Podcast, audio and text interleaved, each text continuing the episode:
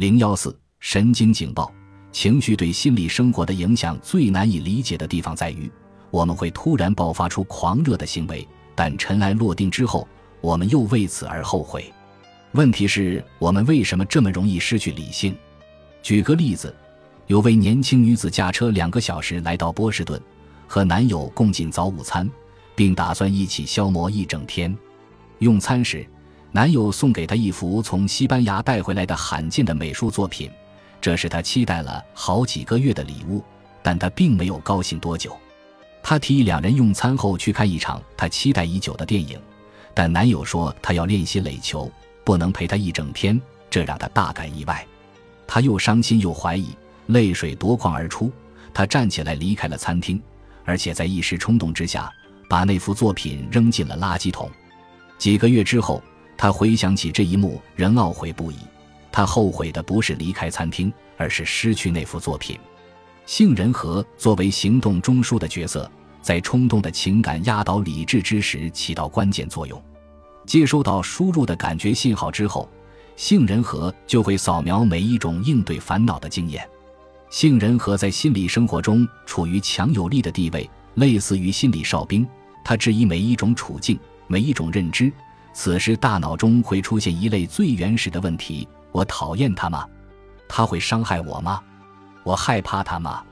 假如答案是肯定的，或者在当前时刻趋于肯定，杏仁核就会做出及时反应，就像神经警报一样，向大脑的各个部分发出危机信号。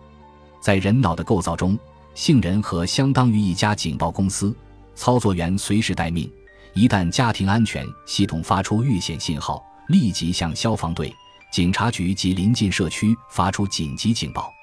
一旦收到警报，比如恐惧，杏仁核就会向大脑各主要部分发出紧急信息，促使身体分泌战斗或逃跑的荷尔蒙，驱动运动中枢，同时激活心血管系统、肌肉以及内脏器官。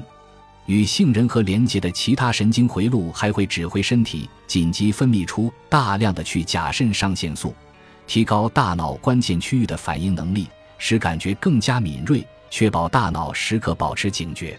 杏仁核还会向脑干发出附加指令，使个体面部流露出恐惧的表情，冻结肌肉当前进行的无关活动，使心跳加速、血压升高、呼吸减缓。